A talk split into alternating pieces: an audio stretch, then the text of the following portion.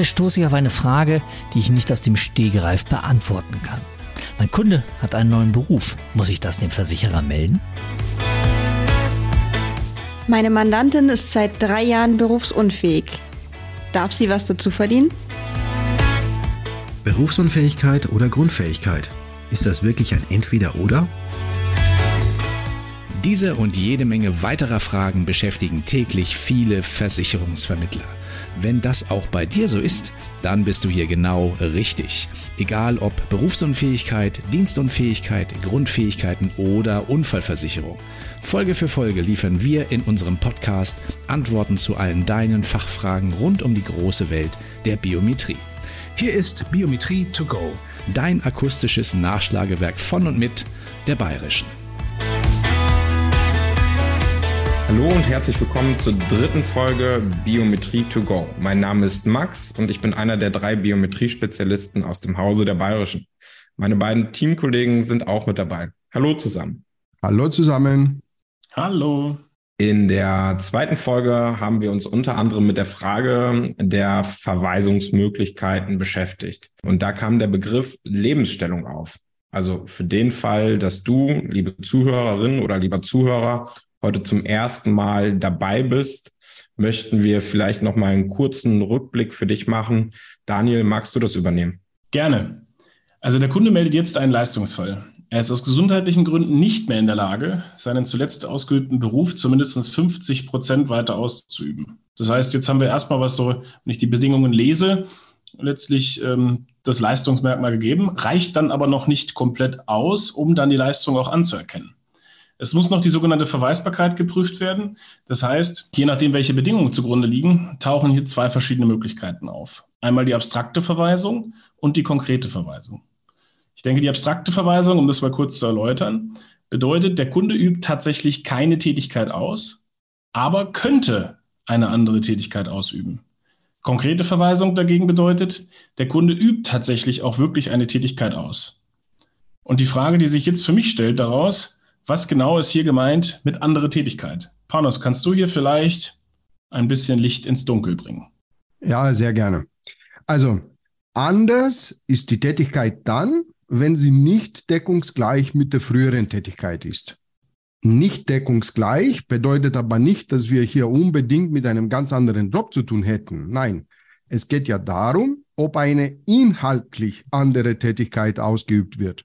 Es kann auch dann anders sein, wenn es zwar Überschneidungen mit der früheren Tätigkeit gibt, aber die prägenden Tätigkeiten sich geändert haben oder sie wurden zeitlich so stark reduziert, dass sie nicht mehr eben prägend sind. Das haben wir ja detailliert in der Folge 2 besprochen, also gerne, liebe Zuhörerinnen, liebe Zuhörer, auch die Folge 2 anhören. Auf alle Fälle muss diese andere Tätigkeit der bisherigen Lebensstellung des Kunden entsprechen. Und das soll heißen, es ist keine beliebige Tätigkeit, sondern sie muss konkreten Anforderungen entsprechen. Eine Anforderung ist, der Kunde muss gesundheitlich in der Lage sein, diese Vergleichstätigkeit zu mindestens 50 Prozent auszuüben. Na, dann ist ja klar, wenn zum Beispiel der Bauleiter aufgrund einer körperlichen Behinderung keine Baubegehung mehr ausführen kann, kann man ihn nicht auf den Beruf des Bausachverständigen verweisen, weil er auch diesen nicht mehr zu mindestens 50 Prozent ausüben kann, oder? Ich denke, das klingt soweit logisch und äh, ist es auch. Absolut. Eine zweite Anforderung ist, mit dieser Vergleichstätigkeit kann der Kunde sein Einkommensniveau in etwa halten. In etwa soll wiederum heißen, ein Einkommensverlust ist zumutbar. Wie hoch dieser Einkommensverlust ist, bleibt aber immer eine Einzelfallbetrachtung. In vielen Bedienungen liest man, dass ein Einkommensverlust von maximal 20 Prozent, also der aktuellen Rechtsprechung zufolge, zumutbar ist. Aber auch das ist keine starre Grenze. Es werden viele Faktoren berücksichtigt, darunter im Übrigen auch die private Lebenssituation des Versicherten. Das gilt insbesondere, wenn der Versicherte nicht nur für sich selbst sorgt, sondern zum Beispiel auch für seine Familie. Ich habe ja heute hier zwei Beispiele aus der Rechtsprechung mitgebracht. Im ersten Fall war der Versicherte verheiratet, er hatte zwei minderjährige Kinder und er war Alleinverdiener in der Familie. Vor Eintritt der BU hatte er ein Bruttomonatsgehalt von ca. 3.400 Euro. Nach Eintritt der BU hat er beim selben Arbeitgeber eine neue Stelle bekommen, verdiente aber ungefähr 14 Prozent weniger als vorher.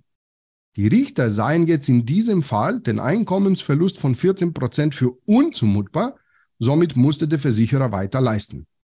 Im zweiten Fall dagegen lagen diese Besonderheiten, also kleine Kinder, Alleinverdiener in der Familie und so weiter, nicht mehr vor. Der Einkommensverlust in der Vergleichstätigkeit war fast gleich, der lag ja bei 15 Prozent. Und die Richter haben entschieden, Zitat, das ist ohne weiteres hinnehmbar. Man sieht ja also, dass es auch das Thema private Lebenssituation des Versicherten eine Rolle spielt. Das heißt, gerade diese genannte Grenze von 20 Prozent, wie man sie ja wirklich häufig in den Bedingungen findet, ist demnach gar nicht so starr, wie es oft halt klingt, wenn man es erstmal durchliest. Das ist, glaube ich, genau das Entscheidende und Wertvolle an der Absicherung der Berufsunfähigkeit, weil halt der Lebensstandard mitversichert ist und halt der Lebensstandard letztlich gewahrt werden soll für den Versicherten.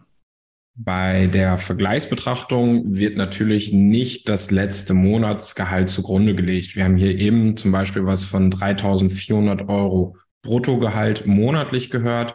Ähm, wir brauchen für die Vergleichsbetrachtung aber einen etwas aussagekräftigeren Zeitraum. Und dieser sollte mindestens ein Jahr betragen. Bei Selbstständigen hingegen wird regelmäßig sogar ein noch längerer Zeitraum betrachtet, meistens sogar die letzten drei Jahre. Der Grund ist einfach, und zwar Selbstständige haben in aller Regel eher schwankende Einkommen. Korrekt.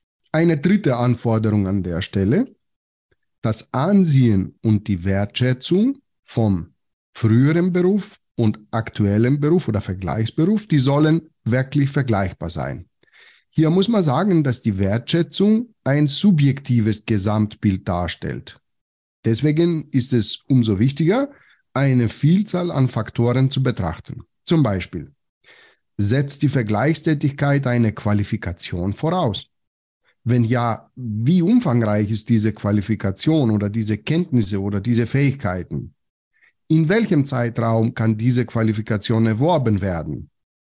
Ist die Wertigkeit der Qualifikation des früheren Berufs tatsächlich vergleichbar mit der Qualifikation des Vergleichsberufs? Wie ist eigentlich die Vergleichbarkeit im Punkto Weisungsbefugnis oder Entscheidungsbefugnis oder Gestaltungsfreiheit im Arbeitsplatz? Gibt es vielleicht regionale Besonderheiten, die beachtet werden müssen? Ich denke dabei an einen konkreten Fall, bei dem es unter anderem um die abstrakte Verweisung von einem Elektriker ging.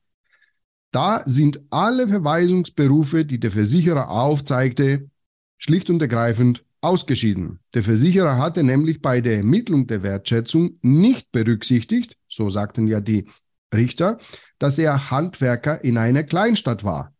Die Wertschätzung eines handwerklichen Berufs sollte in diesem Fall noch höher angesetzt werden im Vergleich zu der Situation, dass der Elektriker in einer Großstadt tätig gewesen wäre. An der Stelle muss man sagen, dass es letztlich keine abschließende Aufzählung ist, denke ich. Jeder Fall ist individuell, weil wirklich jeder Versicherte natürlich seine eigene Geschichte hat und daher auch wirklich explizit geprüft werden muss.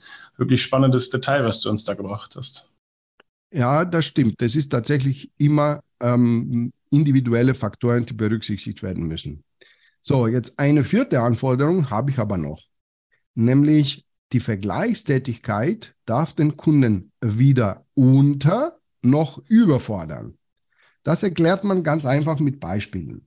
Also einen gelernten Restaurantfachmann, den kann man ja nicht auf die Tätigkeit eines Kassierers in eine Selbstbedienungsbäckerei verweisen, weil das wäre Unterforderung. Die Verweisung wiederum auf einen Beruf, bei dem Nachtarbeit oder Wochenendschichten standardmäßig dabei sind, kann nur dann möglich sein, wenn diese Belastungen durch Wochenendschicht, durch Nachtarbeit auch im früheren Beruf des Versicherten bestanden haben. Sonst hätten wir wiederum hier Überforderung und das darf auch nicht sein. Cool, also können wir sagen, das so oft genannte Beispiel vom Bürokaufmann zum Pförtner ist damit ja völlig realitätsfremd und kann nicht zu einer Verweisung führen, oder? Ja, das ist tatsächlich ein Mythos. Also nochmal, damit eine Verweisung möglich ist, müssen diese vier Anforderungen gleichzeitig erfüllt sein. Erstens, der Kunde muss gesundheitlich in der Lage sein, diese Vergleichstätigkeit zu mindestens 50 Prozent auszuüben. Sonst wäre er BU auch in diesem Beruf. Zweitens, der Einkommensverlust, der muss zumutbar sein. Das Ansehen und die Wertschätzung sollen vergleichbar sein. Die Vergleichstätigkeit darf den Kunden weder unter noch überfordern. Und jetzt noch einmal, wird auch nur ein Punkt davon nicht erfüllt sein, dann ist die Verweisung einfach nicht möglich. Mhm. Okay. Mal zum Thema Verweisung. Ich habe letztens in einem Vermittlerforum bei Facebook die Frage von einem Kollegen, also von einer Maklerkollegin gelesen. Es ging dabei um das Thema Umorganisation bei Selbstständigen. Ich denke, auch hier ist ein wirklich spannendes und umfangreiches Thema. Und der oder ein Kommentator dabei schrieb, dass die Umorganisation auch letztlich eine Verweisung darstellt. Wie denkt ihr dazu? Ah, ich habe einen ganz klaren Gedankengang dazu. Und zwar würde ich sagen, mit Blick auf die Zeit nehmen wir das mit in die nächste Folge. Wir machen hier wirklich wieder eine große Frage auf. Dann haben wir hier genug Futter für die Folge 4 und würde damit sagen, liebe Zuhörerinnen, liebe Zuhörer, das war's schon wieder für heute. Das war die dritte Folge Biometrie to go. Wir hoffen, euch hat's wieder gefallen und ihr habt was mitnehmen können für euren Berufsalltag. Unseren Podcast findet ihr auf allen gängigen Streamingdiensten. Wir freuen uns über jedes Abo, was ihr da lasst und freuen uns ebenso, wenn ihr zur nächsten Folge wieder einschaltet. In Folge 4 geht es dann ums Thema Umorganisation. Ich könnte mir vorstellen, wen betrifft es überhaupt? Wann ist sie zumutbar und wann halt nicht? Und äh, welche Rolle spielen halt hier eben auch die Bedingungen? Das war's von mir. Vielen Dank fürs Zuhören. Bis zum nächsten Mal. Spannendes Thema. Wir freuen uns auf euch. Bleibt dran. Bis zum nächsten Mal.